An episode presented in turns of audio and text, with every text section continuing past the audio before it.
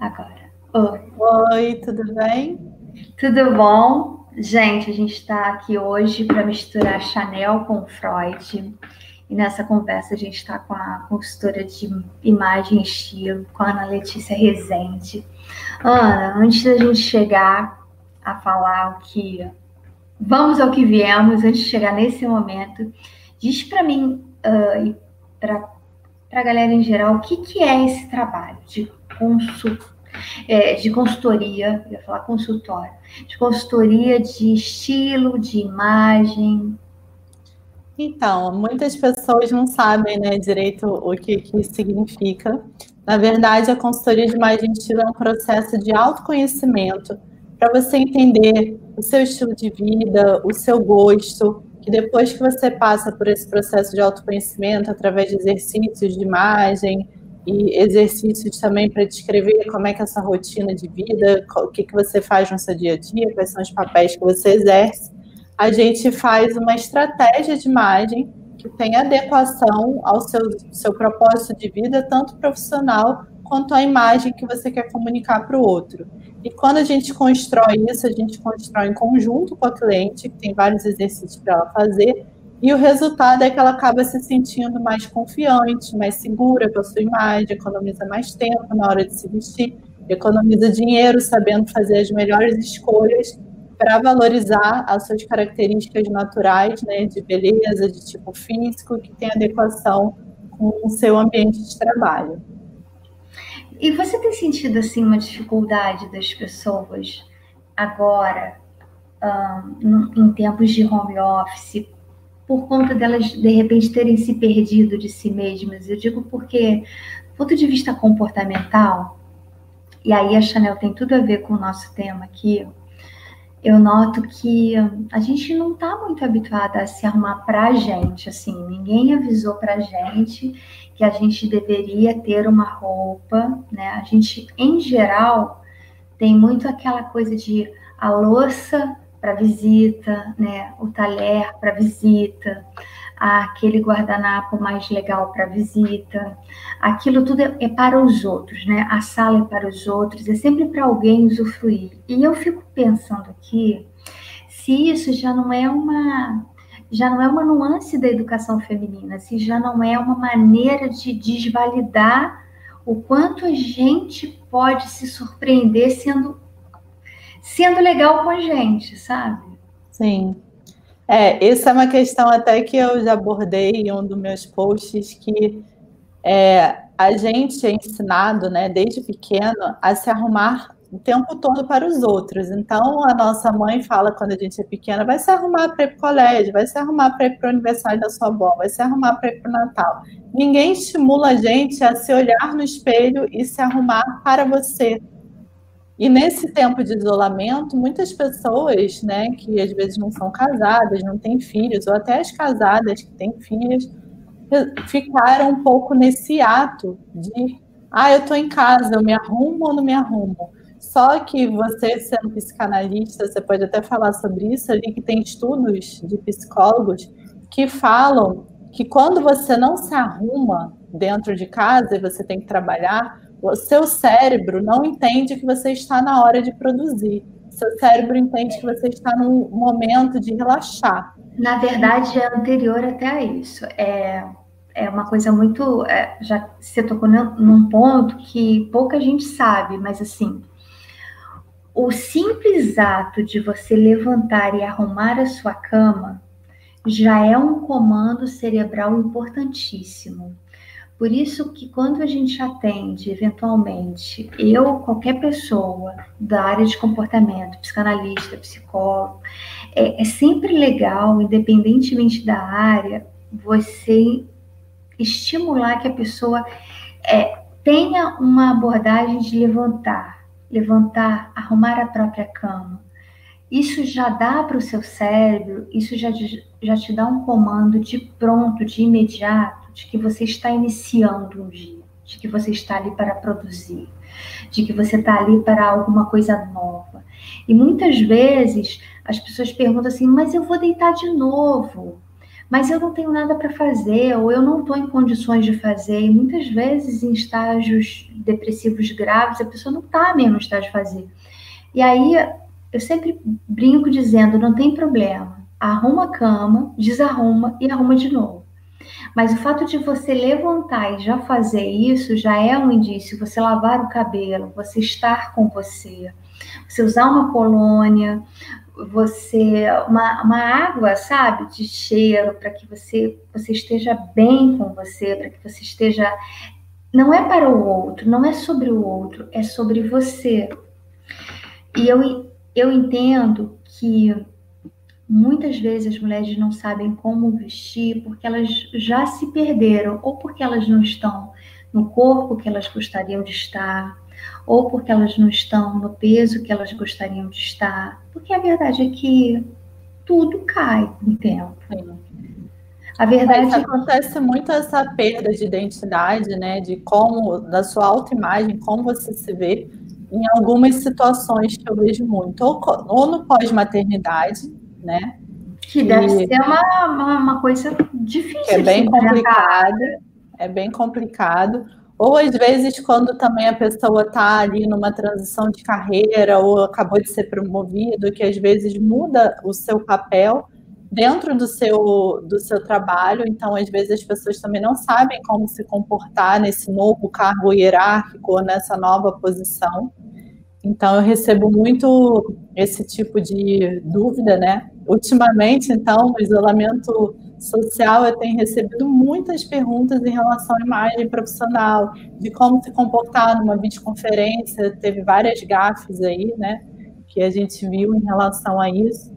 E muitas pessoas não sabem como se vestir para uma entrevista de emprego. Eu fui promovida, mudei de empresa, como é que eu me visto para o meu primeiro dia? E muitas pessoas falam também essa questão da perda da identidade. É muito comum as pessoas falarem: ah, eu acho a fulana muito estilosa, eu queria ser que nem ela. Mas eu sempre faço uma reflexão com a pessoa. Mas você pode se inspirar até no outro, mas você tem que entender a sua vida, a sua vivência, a sua história de vida, quais são os papéis que você exerce enquanto mãe, enquanto é, profissional, dona de casa, você com as suas amigas, porque a vida do outro não é a sua vida. Senão você vai vestir um personagem. E se você vestir um personagem, você não sustenta, porque você tem que se vestir de você, não se vestir dos outros, né? Então, eu sempre falo isso, porque isso é uma questão muito comum da pessoa querer se inspirar nos outros, que não tem problema nenhum, mas uma coisa é se inspirar, outra coisa é você se vestir de uma outra pessoa que não te representa. Então, por isso que a gente tem esse trabalho grande de autoconhecimento quando a gente vai fazer análise de estilo. Tem vários exercícios de imagem, do que pessoa gostaria de ser, do que ela não gosta, do que ela se identifica, como é que é a rotina dela de vida. Porque às vezes você se inspira com uma pessoa que, sabe, tem um outro padrão de vida e que todo dia usa carro e você não tem carro e aí você pega transporte público todo dia, e a sua, a sua rotina no seu trabalho é de uma maneira, da outra pessoa se inspira de outra. Então, tem que ter clareza e coerência do que você quer na sua imagem. E o outro não é você. Então, você não pode. A sua vestimenta nada mais é do que a forma que você se expressa, né? De quem você é. Você não pode se expressar tendo outro como parâmetro. Você tem que se expressar como você se sente por dentro, como você, é a sua personalidade. E é, é, é interessante, é interessante a gente pensar que é exatamente aí que entra a Chanel no mundo. A Chanel, ela é uma pessoa exatamente que entra ali no século XIX e que ela vai fazer toda, ela, ela permeia, né? Ela perpassa todo um século, exatamente todo um século, lidando com essa questão que é muito interessante, que é a nossa conversa de hoje, é sobre o quanto para ela era muito mais importante ter uma autenticidade, que me parece que é por aí que você está falando. Eu, por coincidência, faço aniversário no mesmo dia dela, né? 19 de, 19 de agosto. É, Leonina. E, e, ela, e ela buscou uma autenticidade. E as pessoas, quando falam e quando pensam na Chanel, pensam nas sapatilhas, nos dois seis, né, da Coco uhum. Chanel. As pessoas pensam sempre no quanto é, é, a Chanel é, ela é símbolo, né, um símbolo feminino do menos é mais, mas as pessoas nem se dão conta disso, na realidade. As pessoas acham que é Chanel, é caro, logo é para mim. Sim. Quando na realidade a Chanel, a Chanel assim, só para a gente, eu acho que vale a pena a gente contar um pouco assim, mesmo da vida dela. É, mesmo que passando, contar um pouco da história da Chanel. A Chanel uh, foi é, órfã, depois que a mãe dela morreu, ela foi colocada com as duas irmãs num orfanato e foi nesse orfanato, no interior, uh, no interior da França, que ela efetivamente aprendeu a costurar. E ela esperava o, o pai ir vê-la toda semana. Toda semana, todas as meninas desse orfanato, que era um orfanato para meninas, esperavam ansiosamente pelas visitas, né? E nesse orfanato barra internato, a Chanel também esperava pelo pai, só que esse pai não mais apareceu. E aí ela fica nesse orfanato até fazer a maioridade, e o primeiro trabalho que ela consegue junto com a irmã é uma espécie de cabaré, no que seria um puteiro daquela época. E ela não era uma artista ali, ela era, ela era aquela que falava algumas gracinhas, cantava umas frases ao piano no intervalo das atrações da noite. E aí o coco veio de coquete, que, que em francês quer dizer a porra louca, a menina que é meio diferente, né? Ela não era protagonista, né? Ela, era ela não era protagonista, ela era sempre coadjuvante. E ela ficava ali naquela, naquela condição e ela, ela costurava durante o dia, consertava roupas e tal.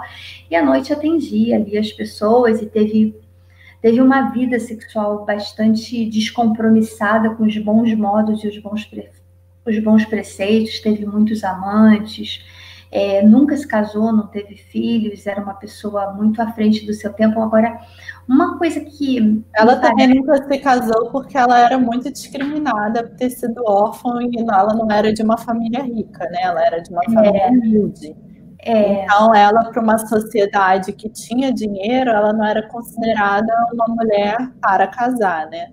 Que a mãe dela era lavadeira. Exatamente. E, e, e os, é, eu sempre falo sobre isso, assim, o casamento por afeto é uma invenção desse século, porque os casamentos eles eram sempre feitos por arranjo, né? Então, acho que a própria história de vida, a orfandade dela, a maneira com a qual ela foi colocada no mundo e ela teve que se ela teve que se sustentar emocionalmente, né? É, é, preciso, é preciso um arcabouço emocional para você se manter sendo uma pessoa que é órfã, que não tem as suas referências afetivas, a não ser da irmã que ficou mais próxima dela. E ela olhava muito assim. Se quem quiser uh, conferir o que a gente está dizendo, pode ler o livro. Acho que você tem livro aí para mostrar, mas também tem documentários sobre a vida da Chanel. Tem é, esse livro que conta bastante da história dela, tem documentários sobre a vida da Chanel, e tem muito a ver com a legitimação da liberdade do corpo feminino. Então, a Chanel entra naquele, do ponto de vista do comportamento, ela entra naquele momento em que ela quer romper literalmente com os espartilhos, com aquilo que aperta, com aquilo que amarra, com aquilo que, que dá à mulher aquela sensação sempre de aprisionamento. E ela vai falar desse aprisionamento. Aí é uma visão comportamental, psicanalítica mesmo.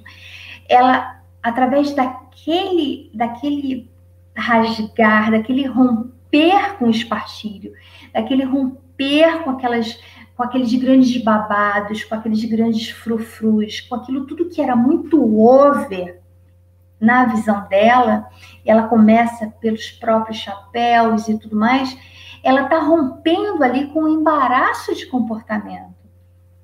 E talvez a gente esteja falando sobre isso quando a gente evidencia aí o que você está dizendo, numa pós-maternidade, numa mudança de carro, uma mudança de carreira. Nós duas temos em comum a origem do direito. O direito é amarradinho, o direito Sim. é fechadinho, o direito ele é tudo padronizadinho. Eu brincava quando eu era advogada, atuante. É que a gente né? não falou isso ao vivo, mas para quem não é sabe, verdade. a minha formação da Cláudia é em direito. Exatamente. E eu trabalhei árdua e diariamente durante 18 anos como advogada. E não só me formei, como atuei, né? Advoguei 18 anos. E e direito era tudo muito amarradinho, tudo muito acertadinho. Eu me lembro que, que eu tinha um CAD, chamava é, da Mr. Cat, um, um, tênis em branco, baixinho, e eu gostava de usar ele com terninho. E me parecia muito confortável, para as outras pessoas parecia muito estranho. Mas era o conforto. Então, quando a gente está falando até de uma mudança de carreira, por exemplo, a gente está falando também de abrir mão de padrões, de abrir mão do que está seguro. Sim. Né? É, é, de abrir mão de daquilo que disseram para a gente que é elegante, você não acha, Ana? Sim, isso até inclusive aconteceu comigo, né? Porque como a minha primeira formação em direito, como você mesmo está falando, que era tudo muito amarradinho, a vestimenta é, é de advogado. É Preta, é cinza, marrom e vinho. Cores sóbrias. Então, quando eu mudei de área, eu fui fazer MBA de marketing, né? E aí eu trabalhei três anos é, em marcas pequenas de moda e eu ficava assim completamente perdida, não sabia o que, que eu usava, que eu ficava assim, meu Deus, e agora? O que, que eu vou vestir? Como é que eu me comporto numa reunião? Como que eu me visto? Porque você sair do direito para o marketing de moda é uma ruptura muito grande, uma diferença imensa. E o meu armário era só calça social, camisa social, aquele uniforme clássico de advogada. Calça social, camisa social, aquela saia né, mais clássica, um, um pouquinho acima do joelho, um pouquinho abaixo do joelho. Saia eu nunca usei. eu passei partida. Saia eu não usei. Todos os meus tons eram esses: era marrom, azul marinho, preto, cinza, branco, bege. Era o que eu, era o que eu usava para trabalhar. Então, a gente está indo para o velório está indo para o fórum, porque é tudo a mesma, mesma coisa. Então, eu me... basta ser advogada, tem que ser triste, né? Sim, então assim, eu me senti assim completamente perdida. Foi aí então que eu fiz a que fiz a formação em consultoria de imagem e estilo e eu ainda trabalhei um tempo né, no marketing, esses três anos, e tem dois anos que eu venho atuando como consultora de imagem e estilo, tanto para pessoa física quanto para marca, e eu senti na minha própria pele essa confusão, assim, porque quando eu fui para o marketing era uma área muito criativa, porque é marketing de moda, então eu via Nossa. as pessoas. Um choque de realidade, né? Exatamente, da área extremamente formal para extremamente casual. Então eu via ficava encantada assim com aquele desprendimento de se vestir, que a pessoa podia ser bem sucedida, né, estando vestida assim de uma forma mais casual. Então eu achava aquilo assim, meu Deus, pode se vestir assim. E eu é. nunca fui de usar salto, mesmo quando eu era advogada, eu só usava é. sapatilha, eu nunca fui de usar salto. E a Chanel, ela falando ainda dessa questão do mercado de trabalho, eu acho que a Chanel foi muito ousada, né, para a época dela e à frente do tempo dela, porque ela resolveu dar essa liberdade de movimentos para as mulheres, de tirar o espartilho, de dar uma flexibilidade para as mulheres que estavam começando a atuar no mercado de trabalho. Então, ela trouxe muito ali da vestimenta masculina, com linhas retas, o tailleur, né? A calça, as roupas dela. Hã? A camisa branca. A camisa branca. Então ela trouxe muito ali daquela, daquele vestuário masculino que até então é, as mulheres não usavam. E ela também era considerada, para aquela época, uma pessoa meio estranha, né? Porque como ela usava essas roupas que homens usavam e as mulheres quase não usavam, ela era considerada uma mulher não muito feminina para a época, porque as, as modelagens dela não são modelagens que marcam o corpo, são modelagens mais retas, que o corpo não fica marcado. Aquele tair de tweed, aquela o tecido mais grosso, e depois ela fez o, o jersey né, no pós-guerra para ser um tecido mais acessível, que no pós-guerra era muito caro comprar tecidos né, como seda, assim. Uhum. Então ela libertou realmente as mulheres nessa vestimenta mais engessada, de tanto que a Chanel não é uma pessoa.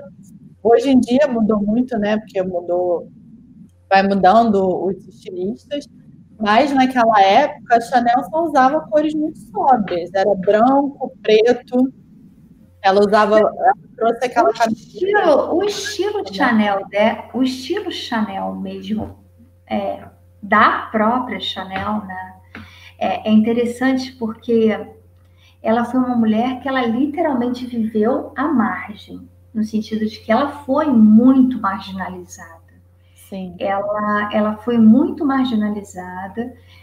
Eu, particularmente, acredito que não só porque não tinha dinheiro e vinha de uma família que era paupérrima, não era nem pobre, era paupérrima, mas também por ser uma mulher que nunca assumiu para si o papel da vítima, da coitada, da desgraçada, no sentido mais literal do termo. Sim. Em toda a trajetória dela, ela tanto é que a vida dela é de dificílima biografia, você conseguir concatenar, porque ela mesma reinventava histórias a respeito de si e da sua origem e da sua família numa tentativa emocional hercúlea, né, gigante, abrupta, até muitas vezes contra contra si mesma e aquilo que ela era capaz de verbalizar, uma tentativa de não ser a desgraçada, a infeliz, a insuficiente, é, ela não queria ser coitada. E me parece aí, Ana, que quando você fala assim, que ela olha para a camiseta do homem, olha, eu acho que ela olhava para a liberdade, para a praticidade dos homens. Como ela era uma mulher muito livre emocionalmente e sexualmente, ela conseguia perceber nos homens uma liberdade de movimentos, tanto internos quanto externos, que ela compreendia muito o jogo que eles jogavam no ponto de vista do comportamento. Então, a Chanel hoje Seria uma libertina. Mulheres, e naquela época as mulheres não tinham liberdade nenhuma. Não nenhuma. só de vestir, como de comportamento de também. Elas não tinham liberdade de existir. Sim, exatamente. Não é. só de vestir, como de comportamento, elas também não tinham liberdade. Então, e a Chanel, como você está falando, ela teve uma vida muito sofrida, não só da questão dela ter perdido a mãe cedo, ter sido de uma origem humilde. No livro fala até que o grande amor da vida dela foi o boy, né? Uhum. E ele morreu no acidente. Boy Castelo. É, que tem inclusive uma bolsa que é em homenagem ao boy, né? Ao Chanel Boy. E uhum. ele foi o grande amor da vida dela. Ele morreu num acidente de carro, ela era amante dele, né? Porque ela não uhum. podia casar com ninguém. E, e ele foi uma grande perda para ela, mas ela sofreu muito com a morte dele, porque ele foi a, o grande amor da vida dela. E foi ela... um dos primeiros também que, que investiu ali nela, né? Que acreditou que ela podia ser uma estilista. Foi ele fez... que a carreira dela. Foi ele que colocou lá aquele lugar onde ela podia desenhar o próprio chapéu, fazer a própria modelagem, mas aí quando chega o momento que ele faz o investimento emocional e que ele opta por se casar, ele não escolhe a Chanel. Então é nesse momento que para ela, é, ela ela sente essa punhalada, mas aí ela coloca tudo, ela volta toda a sua energia, sua força, exatamente para a profissão, né? Exatamente. É o que ela fez. Mas ela não se separou dele. Eles se separaram não, é, porque é... ele morreu num acidente de carro. Não, eles não se separaram, mas quando, é, quando, eles, quando eles se conheceram, se eu não, não falho a memória, ele ainda não era casado. Ele não, casa, é. Ele casa depois. É. E aí ele sofre um acidente ali próximo entre o Natal e o Réveillon. Isso. Ele sofre um acidente ali entre Natal e Réveillon. Ele diz que volta para passar o Réveillon com ele e morre nesse Sim. acidente. E um pouco antes de morrer, em 1979, ela dá uma entrevista onde ela diz que ela nunca se recuperou dessa perda. Que ela teve muitos outros homens, que ela teve vários relacionamentos afetivos, mas que ela nunca se recuperou dessa perda, porque ele era, na verdade, o grande amor da vida dela, assim. Então, é, é interessante ver também a relação com o cabelo, né? Não, e ele foi quem investiu na carreira dela, né? Porque ele que deu a primeira loja dela. Ele foi realmente quem acreditou na profissão dela e deu força, né, para ela ser a estilista que ela foi. E o cabelo dela também era uma forma de quebra de ruptura para a época, né? Porque o cabelo dela não é, não tinha muito aquele penteado feminino, era um cabelo curto. Ela era muito prática, não só nas roupas dela, como também no cabelo, como em tudo. Ela não era uma mulher montada né? Uhum. Ela era uma mulher bem minimalista. Depois ela veio com, com as joias dela, né? E, e as bijus de pérola, as bijus que imitavam as joias, né? Que a pérola também é um é uma bijuteria marcante da, da marca dela. E uhum. depois veio o perfume também, é, o Chanel número 5, que também é muito marcante na marca dela que para quem não sabe, o Chanel número 5 surgiu no pós-guerra, aonde não estava muito bom ali a venda de roupas, e aí ela introduziu o cosmético e criou o Chanel número 5. É, e, e ela fez várias coisas ali, como por exemplo, quando ela estava muito quebrada também, e aí ela entrou numa loja de tecidos e viu muito tecido bege, assim, e aí ela falou, quanto é? E o cara já tinha acabado a guerra, era para roupa de, de soldado e tal. E o cara fez por um preço, assim, irrisório. E ela começou a produzir roupa. Então a gente está falando de uma mulher que, que vai conhecer todos os meandros da frustração, da rejeição, do recalcamento, da, da falta, porque em algum grau todas nós, de alguma maneira, somos cobradas por aquelas coisas ainda. É estranho falar isso, né? Mas algum, de alguma maneira, eu acho que toda mulher ainda sente essa cobrança. Se você casa, perguntam quando, quando você vai ter filho. Quando você ainda não casou, perguntam quando você vai casar. Aí, assim que você casa, perguntam quando você vai ter filho. Se você não tiver filho, aí, aí já já surge 387 outras questões, que é por que, que não vai ter filho, você vai se arrepender, e aí isso é uma loucura. Então sempre parece que essa alma da mulher ela está sempre respondendo uma demanda, uma demanda para além dela.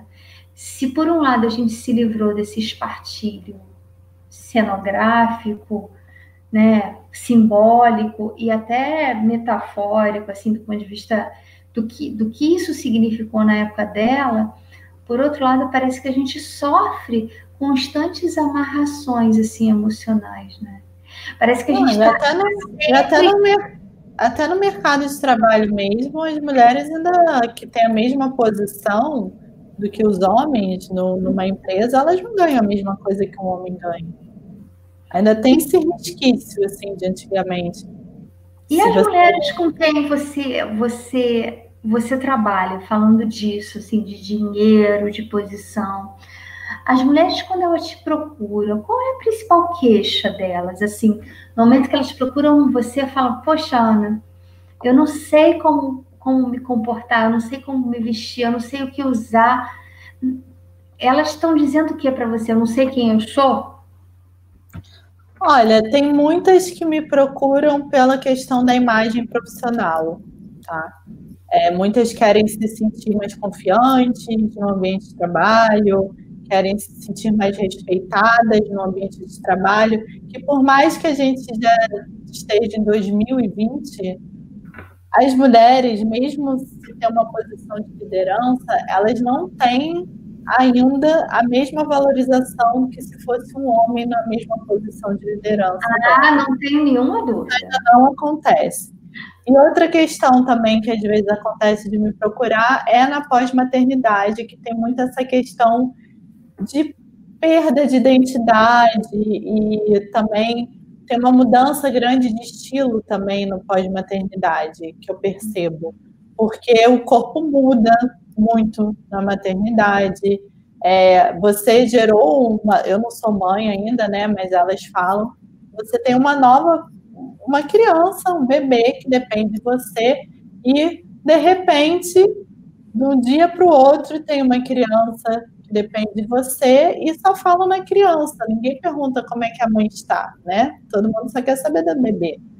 Então, tem muito essa perda da identidade, da vaidade, de um pouco dessa, é, como é que eu posso dizer, como se fosse assim, uma perda mesmo da feminilidade. Eu acho que é uma perda, eu acho que é porque você junto, e é tão interessante isso, porque a gente romantiza muito a maternidade Mas na realidade, assim, é, a gente sabe que muitas mulheres sofrem com muita depressão pós-parto e nem todas as grávidas são felizes.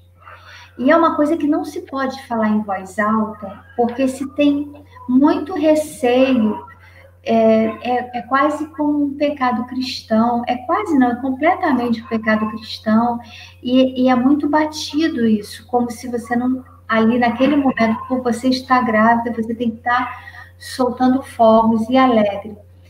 E na pós-maternidade também, é, tem toda uma questão comportamental muito maluca, porque você você não é mais você, você não é mais o seu corpo. Você é uma continuidade para além de você, que é aquela criança recém-parida. Então, do ponto de vista psíquico é uma loucura. Porque você imagina que você não é você, você é uma provedora do leite, da nutrição, quer seja aquela criança que está sendo amamentada, quer seja aquela criança que de alguma maneira está sendo alimentada, ainda que suplementada. Não, ainda tem outra questão também, né? Que não só cliente é, já falou para mim, como também amigas que já tiveram filho, às vezes falam para mim que ainda tem, apesar da gente estar em 2020, ainda tem uma certa cobrança também, né? Do homem, do marido.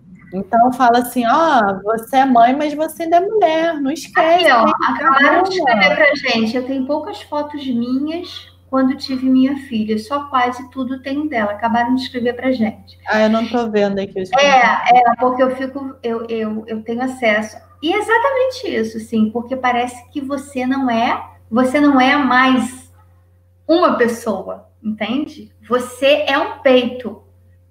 Não, e também você tem... é, você é a mãe, é, é, você é a mãe daquela criança. Então, você é a mãe da fulana ou você é a mãe do fulano?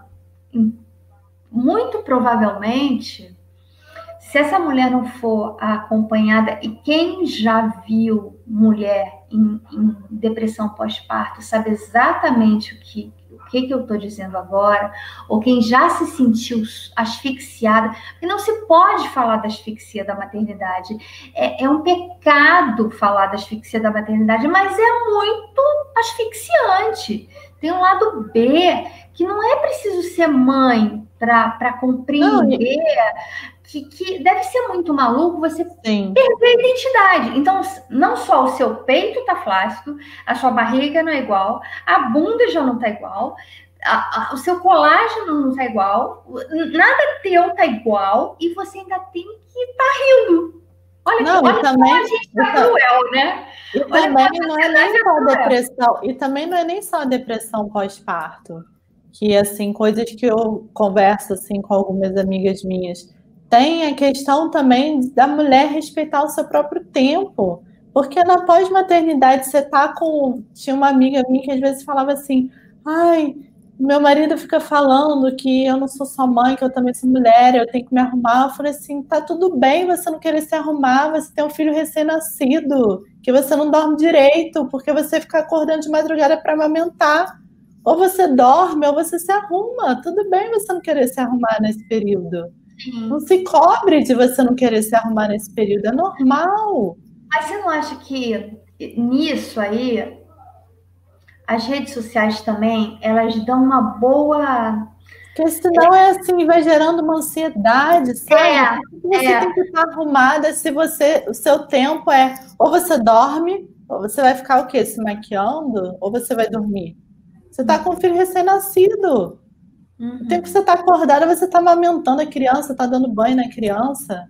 Você mas tem que dar uma Barbie para o seu é, marido. Mas você não acha ah, que mas você não acha que a gente também, de alguma maneira, Ana, a gente se coloca nesse lugar? Assim, a gente se coloca nesse lugar de comparação. Eu, eu lembro sempre de uma frase do Osho, que ele diz assim: toda vez que você se frustra na comparação, é porque você está comparando os seus bastidores com o palco do outro. Sim. Porque assim, o outro não vai para a rede social esse outro qualquer outro, Sim. homem ou mulher, né? A gente, é, outro não vai para a rede social dizer, olha, hoje eu amanheci muito cagada de urubu, eu estou me sentindo muito mal, eu estou me sentindo muito infeliz. Hoje aconteceram 395 coisas que eu não queria que tivessem acontecido já às 10 da manhã. Geralmente, quando as pessoas vão para a rede social, elas querem mostrar o seu palco. A vida Nunca perfeita. É, a rede social é a vida perfeita. É perfeita. E isso, isso a gente a gente está a gente está sofrendo as consequências disso na ansiedade. Sim. A gente está sofrendo as consequências disso naquela mulher que não só a gente falou da maternidade, mas tem várias outras mulheres. Tem aquelas que se separam, Sim. tem aquelas que estão casadas, mas estão infelizes. Tem Sim. aquelas que já criaram os filhos e passaram a ficar sozinhas. Tem aquelas que, por alguma razão, estão é, sofrendo por uma falta de autoestima, porque sofreram algum tipo de infidelidade no casamento e estão tentando colocar o nariz para fora d'água para entender o que causou. Então, de todo modo, a gente está sempre falando né, que a roupa e o acessório e o corte do cabelo. Eu, eu particularmente, corto cabelo Chanel há mais de 25 anos. Que até que a gente estava falando no início, né? De você se é. vestir assim, não se vestir de um personagem. Porque a rede eu... social, eu acho que tem muito isso que você está falando, das pessoas ficarem o tempo todo se comparando né, a outras vidas perfeitas, entre aspas, que não existe vida perfeita é, de ninguém. Mas eu tô dizendo assim, é que apresentam pra gente. Sim, e aí isso gera muito essa ansiedade de imagem perfeita, de corpo perfeito, né? Que não existe na vida de ninguém. Nem aquelas que aparentam ser perfeitas são perfeitas, porque não existe, gente. Ninguém é perfeito. Ana, quando eu comecei a cortar meu cabelo Chanel, eu tinha 19 anos. 19. E eu sempre tive um cabelo muito escurinho. Meu cabelo não, não é pintado a raiz, eu até pinto hoje em dia, né? Porque é muito branco, tá? mas essa cor é a cor dele. E muito assim, quando eu comecei a cortar meu cabelo, as pessoas diziam: não corta o cabelo, é um pecado cortar o cabelo. Você, quando fica mais velha, você vai querer ter esse cabelo e você não vai ter. Eu já fiquei mais velha né? Só para avisar para essas pessoas, se alguma delas estiver assistindo, que me falaram lá com 19 anos que eu ia me arrepender muito, eu ainda estou cortando, eu estou com 46 cortando cabelo Chanel. Então, assim, é, é uma questão de você você sentir pronta para a vida. Sim. Eu, eu, eu, falando assim, como você falou de você, do seu estilo, eu não tenho nenhuma nenhum talento para ter um cabelão e ter que prender e fazer 1035 coisas. Eu gosto de acordar, tomar banho e tá pronta. Sim. Não, e até já falei isso, sobre isso em outras lives. Eu sou muito transparente, eu não, eu não pretendo ser perfeita jamais, nem nas redes sociais. E às vezes eu sofro certos julgamentos, porque eu trabalho com moda, sou consultora de imagem e estilo. Muitas pessoas falam para mim: ah, você tem que usar salto, você é consultora de imagem e estilo, você trabalha com, com moda. Não vou usar. Por que, que eu não uso salto? Eu já falei em algumas situações que eu já quebrei o pé, já tive tendinite, já tive inflamação embaixo do pé. Quando eu uso salto em situações extremas, quando é um casamento, alguma situação muito importante, eu uso um salto bem pequeno, assim, de tipo 4 centímetros, mas eu não gosto de usar no meu dia a dia porque eu sinto dor, dor mesmo, de no dia seguinte pisar o pé no chão, sentir dor. A minha dor não vale de mostrar para os outros que eu estou de salto para satisfazer o que os outros acham. Mas você... isso afinal não é ter estilo? Essa autenticidade não é estilo? Sim, Quando você está entrevistando essa mulher, você, você busca passar isso para ela? Olha, ter estilo é você saber que não, no meu caso, não vai dar conta de um cabelão. Sim. Não vai dar conta de um batom vermelho. Eu acho mas muito é... bonito, mas eu não dou conta, eu não seguro, entendeu? Por isso que eu não, eu não acredito em regras engessadas, porque óbvio que tem técnicas, ah, você usa salto, você fica com mais postura, você parece que é mais alta. Tudo bem, mas isso faz sentido para sua vida? Você gosta, você não tem que usar o que você não gosta. Se você não gosta de usar muita maquiagem, maquiagem no seu, no seu dia, no seu dia a dia, os outros acham que você tem que usar, entendeu? Então você tem que usar o que faz sentido para sua vida, o que faz sentido para sua personalidade. E eu acho que a consultora não tem que falar o que você pode o que você não pode. Ela, eu, minha função é melhorar a vida dela dentro da vida dela. Uhum. Eu não vou falar para uma cliente. Dentro da vida que ela tem, não que ela gostaria Exatamente. de ter, ou que ela vê alguém Exatamente. tendo, né? Exatamente. Se a cliente fala para mim, isso você leva em consideração até na hora de você comprar uma roupa. Se uma cliente fala para mim, olha, o meu dia a dia, eu tenho uma diarista uma vez por semana, ela bota tudo na máquina. Eu não vou comprar para ela seda no personal shopping, porque não cabe na vida dela. Não adianta você querer usar uma blusa de seda porque transmite sofisticação se, se não cabe na sua vida. A é. cliente falou para mim, eu boto tudo dentro da máquina. Então não é, é isso. É a vida como ela é. Exatamente. Então você tem que respeitar a vida da pessoa. Agora, Ana, me diz uma coisa, assim. Quando você percebe que essa mulher ela está perdida, você sente que ela pode estar tá, é, com essa falta de desejo, né? O que em psicanálise a gente chama de desejo mesmo, desejo pela vida, desejo pelo outro, é todo comprometido. Mas você sente isso ou você acha que por trás, é, por trás daquilo que ela te procura, tem uma vontade, um desejo de se sentir bem com ela mesma, assim?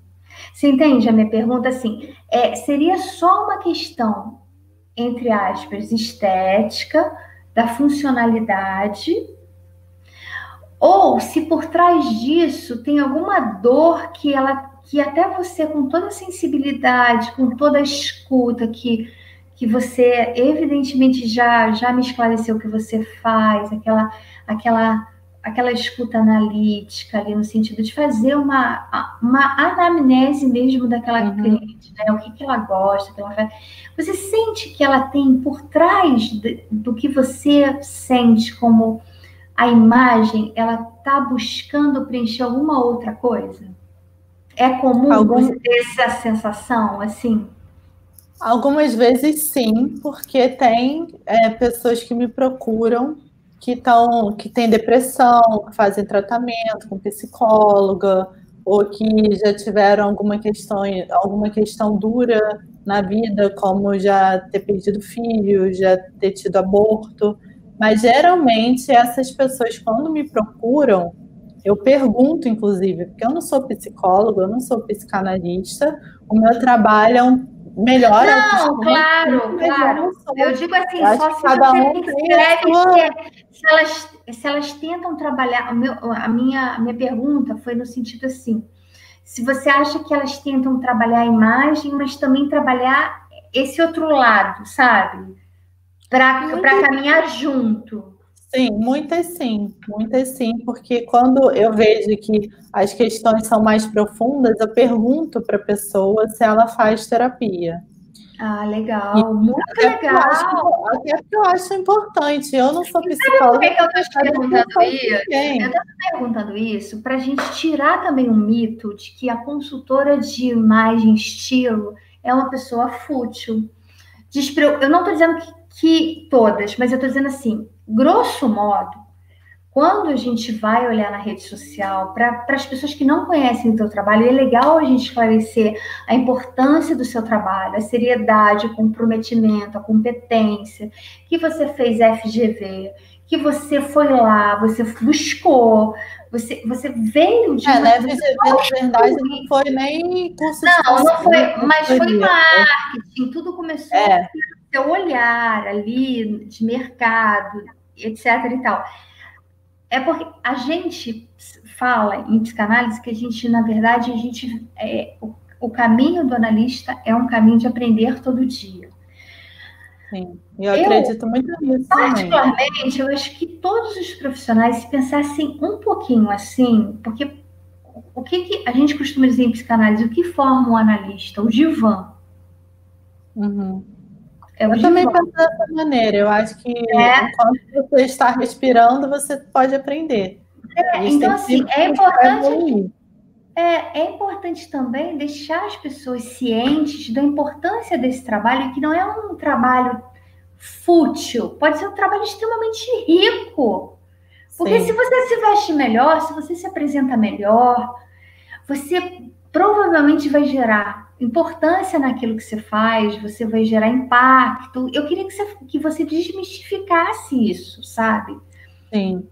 Não, é, porque o que acontece? Quando a pessoa se sente mais confiante ao se olhar no espelho, ela se sente mais segura com a sua imagem uhum. profissional, a autoestima dela muda, porque uhum. ela vai se sentir mais bonita, ela vai se sentir mais satisfeita com o corpo dela, ela economiza lá o o tempo na hora de se vestir, acaba dormindo mais de manhã, né? Então isso tudo muda, isso acaba influenciando a relação que você tem com o outro. Porque quando você se sente bem com você mesma, para você amar os outros, você primeiro tem que se amar. Então, se você Sim. não está se amando, como é que você vai amar o outro? Então, isso interfere também no seu relacionamento, tanto amoroso, quanto profissional, quanto pessoal. E eu falo até justamente isso de mim mesma. Quando eu era lá estagiária de direito, eu, eu tinha uma imagem que as pessoas falavam que eu parecia mais nova do que eu era.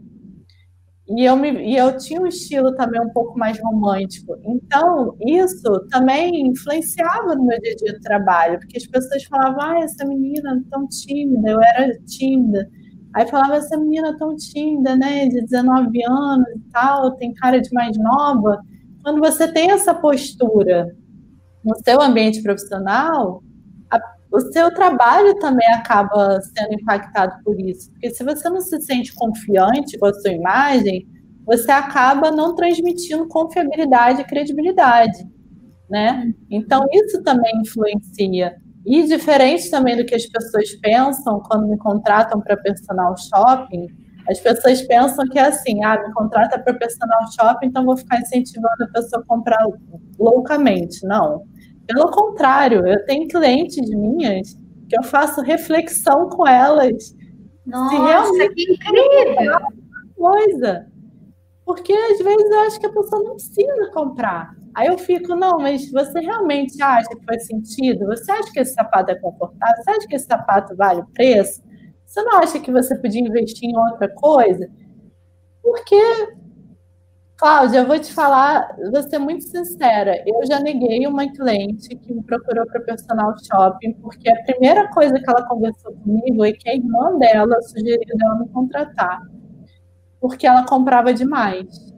E ela queria me contratar para personal shopping, eu recusei ela como cliente. Porque eu não vou dormir com a minha consciência tranquila de só ganhar dinheiro por ganhar dinheiro se eu sei que a pessoa tem um problema. Sim. Tem que tratar com um psicóloga, com uma psicanalista. E eu vou ganhar dinheiro em cima disso se a pessoa já não tem nem onde enfiar a roupa. Sim. Então tem que ter ética. A gente que veio do direito, ética pra, hum. Deve ser importante para todo mundo, mas ética é uma disciplina que aprende. É uma disciplina. É uma disciplina. Engraçado, né? Que duas coisas que, que olha, eu, eu, eu fico feliz Eu, eu falo vida. que a gente sai do direito, mas o direito não sai da não gente. Não sai da gente. É uma coisa incrível, porque assim duas coisas que quem vem do direito não perde de vista: ética e lógica. Porque são disciplinas e as pessoas não imaginam que ética e lógica sejam disciplinas. Sim. E é tão interessante, assim, é, eu entendo o que você está falando, porque quando a pessoa ela vai comprar, comprar, comprar, comprar, comprar, comprar, comprar, ou está no lugar de comer, comer, comer, comer, comer, comer, o que é que ela está querendo, de alguma maneira, tampar? Qual é o buraco Exatamente. que ela busca tampar? O que, que não, você sabe o que, que eu fiz? O que, que eu fiz com essa cliente para ela não ficar chateada? Ah. Uma possível cliente que não se tornou cliente. Eu falei assim para ela, ela não morava no Rio, nem me lembro qual era a cidade, era fora, não era no Rio de Janeiro e ela ia vir para o Rio, não tinha pandemia, nada na época. Aí eu falei assim uhum. para ela: Olha, eu vou te sugerir uma coisa. Como eu já tive um blog, e eu adoro conhecer lugares novos, eu vou te fazer uma sugestão. Eu vou fazer um roteiro de programas para você fazer no Rio de Janeiro, em vez de você fazer compra. Eu vou te dar uns nomes de é, uhum. bar, de restaurante. Substitui as compras por outros lazeres. E aí eu dei para ela, eu falei, você não precisa fazer compra, e eu não vou fazer personal shopping seu, e eu vou te dar um roteiro, e você faz esses programas aí e substitui por compras. Então, tem gente que acha, ah, essa menina é louca, perdeu uma cliente, mas para mim não é perder uma cliente. Não, ganhou credibilidade e, e teve. E, e, e ética é exatamente aquilo que a gente faz quando ninguém está vendo. Eu fico muito preocupada em falar isso, porque tem isso na sua profissão e eu fico muito preocupada com relação à minha ocupação. Eu vejo muitas pessoas propagarem, sabe aquelas coisas do poste lambe-lambe? Traga o seu, o seu amor em três dias.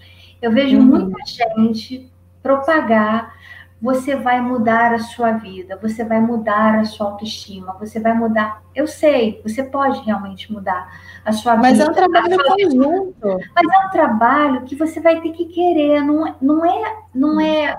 Não adianta você chegar para uma pessoa e falar assim: olha, ser elegante é vestir essa cor, porque combina com a sua cor de pele, ou ter esse cabelo, porque combina com o seu formato de rosto a elegância talvez seja exatamente o motivo que faz a Chanel ser quem ela é até hoje. Autenticidade. É, mas quando uma, mas quando é, uma pessoa... a, Chanel foi autêntica o tempo inteiro. Ela simplesmente achava horroroso aquele negócio multicolorido. Mas quando uma mulher me, me procura e fala assim, ah, eu quero ser elegante, eu pergunto o que é elegante para você? Porque Ótimo. um ponto de vista sobre elegância. Né? Então, o que é elegante para mim pode ser, você pode ter uma outra percepção. E tá tudo bem também. Um tá gostar de pouca cor, outro gostar de muita cor. Exatamente. Cada um tem o seu gosto, a sua vida, as suas vivências. E é o que eu falo, eu até eu, eu posto às vezes uns posts meio contraditórios que eu falo é, menos tendência, mais essência. Sabe? Eu gosto muito dos seus posts, inclusive já aproveito para dizer que depois a equipe da Psicanálise Sem Frescura vai deixar aqui embaixo os seus contatos, o seu perfil, e aproveito para convidar as pessoas a irem no Instagram da Ana Letícia Rezende. Ela tem uns posts super bem. É, bem diferenciados, porque eu acho assim que seus posts eles saem daquele né, aquela visão rasa, sabe? De que a personal é, seja do que for, mas especialmente é, não sei se é consultora. Eu acho que de repente é pela minha trajetória, sabe? Eu já trabalho, quando eu era advogada, eu trabalhava com direito consumidor, com contencioso civil. Aí depois, quando eu fui trabalhar para marcas, eu trabalhava com mídias sociais, gestão de relacionamento com cliente, com gerenciamento de crise, divulgação de marca, tudo. Então eu sempre tive muito esse lado assim do consumidor também, entendeu? Uhum. Então isso para mim é uma coisa que eu levo para os meus atendimentos, essa questão do atendimento com o consumidor. Eu valorizo muito marcas muito pequenas. Eu parabenizo quando eu compro numa marca muito pequena que nem eu comprei é, outro dia de que chegou na minha casa hoje de um porta-joias. Eu divulgo porque eu acho achei maravilhoso o atendimento que me foi feito, mas também se o atendimento for ruim, também não vou divulgar. Então, sabe, isso para mim é importante. Eu levo é, isso para os tá meus atendimentos. Uhum. Eu levo isso para os meus atendimentos também, sabe? De, de atendimento, de relacionamento, porque eu acho isso importantíssimo. Eu já tive uma cliente que tinha sido de uma outra consultora e ela chegou para mim assustada do tipo, ai, você não vai ficar mandando eu botar muita maquiagem, não, né? Porque a outra consultora veio falar do meu melasma. Eu falei assim, mas vem cá, seu melasma te incomoda? Não, não me incomoda. Eu falei assim, então por que você tem que esconder o seu melasma se não é uma coisa que te incomoda? Eu não tenho que apontar o defeito na pessoa. Se a pessoa tem um quadril largo e gosta de mostrar o quadril largo, por que, que eu vou mandar ela esconder o quadril largo dela? A Kim Kardashian é um exemplo público e notório que tem bunda, tem quadril, gosta de mostrar bunda e quadril. Então. Aqui, sabe? a Esmeraldina falou duas coisas interessantes. Ela falou assim: que ela detestava dar de mamar, para ela era um momento dificílimo, e ela não se preocupava em esconder isso. E depois ela falou o seguinte: que, que ela gosta de cortar o cabelo, e quando alguém pergunta é, por que faz alguma crítica, ela diz: olha, cabelo tem raiz, ele cresce. Então, assim, é, é por aí mesmo. É, é, a gente dar conta do que a gente é. Agora, a gente está chegando no finalzinho, Ana. Eu queria que você apontasse é, o que, que você tem achado. No início lá da conversa, você falou assim para mim: ah, poxa, rolou muita gafe por aí nessa, nessa coisa de transmissão, de live, né? Uhum. O que, que você, como consultora de grosso modo, né? Cada caso é um caso, mas assim, bom senso e água benta cabe em qualquer lugar. Sim.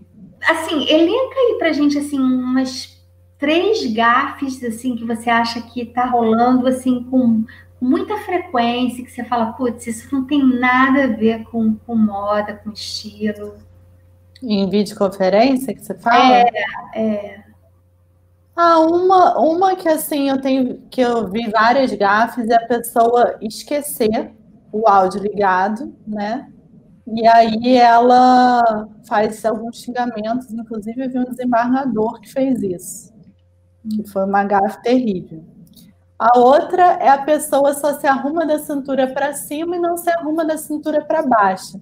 Então, a pessoa esquece que encerrou a reunião, esquece de desligar o vídeo, e aí teve gente que, que levantou de cueca, que levantou com a parte de baixo do pijama, e outro, que eu não sei se você, você viu, né, que foram alguns casos, assim, de escritório até de direito, que são mais exigentes, né, é, um esporro que teve, que apareceu até na Folha de São Paulo, de advogados que apareceram na, na videoconferência de olhos remelentos, cabelo todo despenteado, de pijama, acabou de acordar e foi lá para a reunião.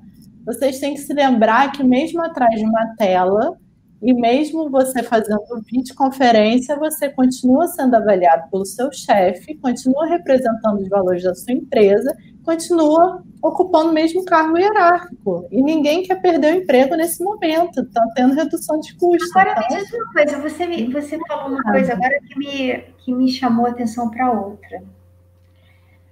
O que, que, você acha daquelas pessoas que trabalham com desenvolvimento pessoal, trabalham agora trazendo um pouco para aquilo que eu faço, e que acham que podem fazer assim, tipo um diário, muitas vezes contar tudo ou mostrar tudo.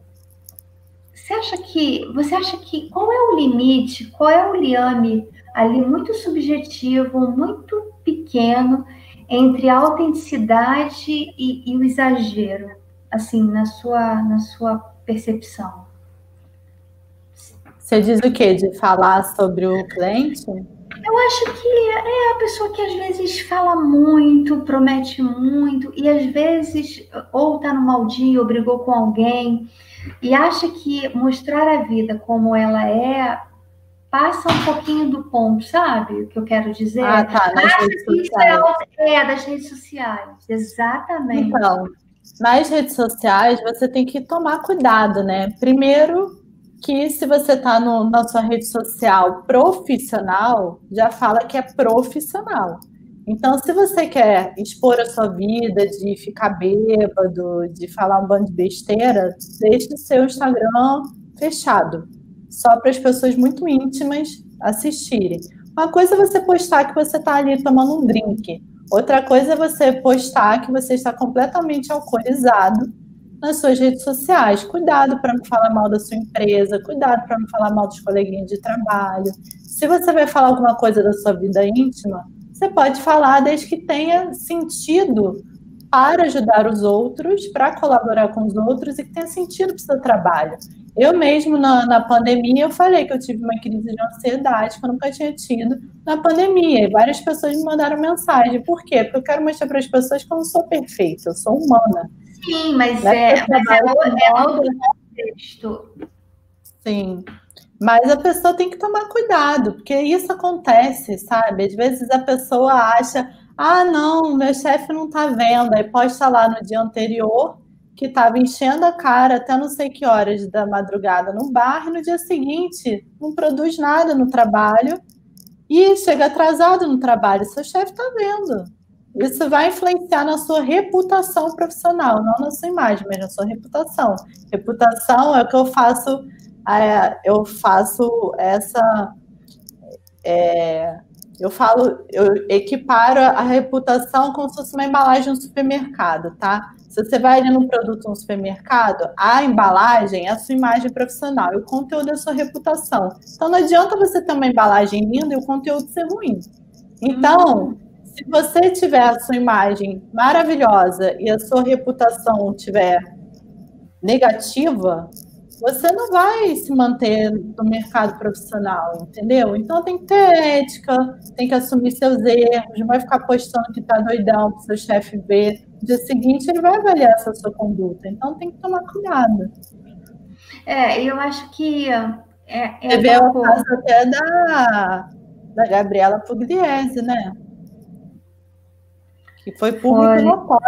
Foi público, ela precisou fechar, eu acho que ela conseguiu, enfim. Ela né? muito isso. Eu, né? eu, eu, nunca segui, mas eu li e eu soube, é, acho que a internet inteira soube, e é uma coisa assim interessante da gente, da gente compreender como é que essa esse isolamento também mexe muito. Você falou da sua crise de ansiedade, mas como é que esse isolamento ele mexeu com a cabeça de todo mundo em algum grau?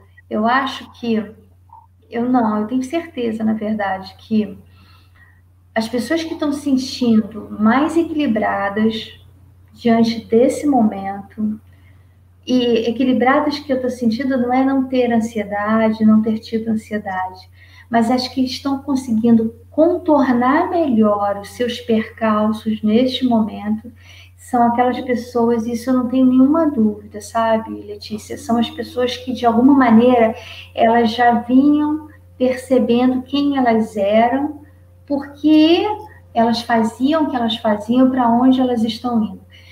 Uma das coisas que você falou que me chamou muita atenção e que eu concordo muito é assim: a noção de que você está numa câmera, mas por trás da câmera, especialmente, você está entregando um serviço, ou você está entregando uma informação, ou você está conversando com um amigo. Mas se você vai conversar com um amigo, ok, a gente está de pijama, dependendo do grau de intimidade, se é familiar, se não é, Sim. se é íntimo, se não é. Aí cada caso é um caso. A gente está falando. Sim.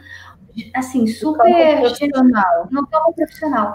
Mas se a gente está aqui conversando agora, é natural que a gente esteja preparado para estar aqui. Então, Sim. a gente conversou, a gente até sabe que a gente é até uma tem questão respeito, respeito, de respeito pelo tempo do outro, entendeu? Sim. Eu também não vou, eu também, é o que exatamente o que você está falando. Eu não vou falar que eu não faço FaceTime com meu sobrinho de três anos de pijama, entendeu? É meu sobrinho, é da minha família. É outra coisa. É outra é. coisa. Você está ali no seu momento de intimidade pessoal. Mas a partir do momento que eu estou aqui fazendo uma live com você no YouTube, né? Ou então, se eu estivesse numa reunião com, com alguma marca ou com alguma cliente, você tem que demonstrar que você tem respeito pelo outro, que você se arrumou para o outro e para você também. Que a pessoa é a sua profissão, entendeu? Imagina só você que é psicanalista. Aí você tem um cliente que está em depressão. Imagina só você fazer a sessão dele por videoconferência de pijama, com o cabelo todo desgrenhado, aquela roupa surrada, a pessoa já está em depressão. Você vai aparecer assim, então a pessoa vai ficar ainda mais deprimida. É muito mais honesto você desmarcar a sessão se você não tiver em condição de atender. Exatamente. Porque, então, também acontece, acontece com todo mundo, né? É, todo mundo é humano, né? É, psicanalista, você não tem problema, ah, não tem ah, Pelo contrário, eu sempre digo que quem escolheu psicologia, psicanálise, isso já é sintoma da angústia. Isso já isso já está. Qual a principal razão para a pessoa estudar comportamento? Angústia. Quando a água bate na bunda, a pessoa vai tentar entender. É que nem você querer ajudar uma pessoa que não quer ser ajudada. Não Sim, adianta, exatamente. não adianta, especialmente nessa área que depende dela, não adianta. Quando a água bater na bunda, que ela sentir aquele gelinho, ela vai falar: opa, é melhor eu me ligar, porque quanto mais tempo passa, a coisa agrava muito. Ana, eu quero muito te agradecer por essa conversa, quero muito agradecer a você pelo seu bom senso, pela postura pela compostura, que é a postura com o outro, pela maneira fluida como essa conversa né, aconteceu. Propor para você que volte no canal mais vezes. Vai ser um Viu? prazer. Eu amei conversar com você. Espero que as pessoas tenham gostado. Depois a Cláudia vai deixar gravada. E você, Sim. como psicanalista, já até sugiro de você fazer um tema que é sobre maternidade e como não deixar isso tão romântico, né, que as pessoas gostam de deixar. Ótimo, está marcado. Já fica, já fica para a gente desenvolver esse tema. Que tal? A gente pode é, até chamar mais alguém para conversar com a gente. Eu até tenho uma pessoa que a gente pode convidar. Vamos, vamos fazer, vamos fazer, vamos fazer. Acabando daqui, é... a, gente já, a gente já manda lá para para a gerência lá da, da psicanálise lá sem frescura, que é o nome lá da empresa, e, e a gente já faz. Tá, fe, tá combinado. Foi um prazer falar com prazer você. Prazer foi meu. Um beijo, um Ana. Beijo, um beijo. Tchau. tchau. E obrigada a todo mundo que assistiu a gente. Obrigada, gente. Um beijo. Compartilhem, indiquem. Um beijo. Tchau. Beijo, tchau.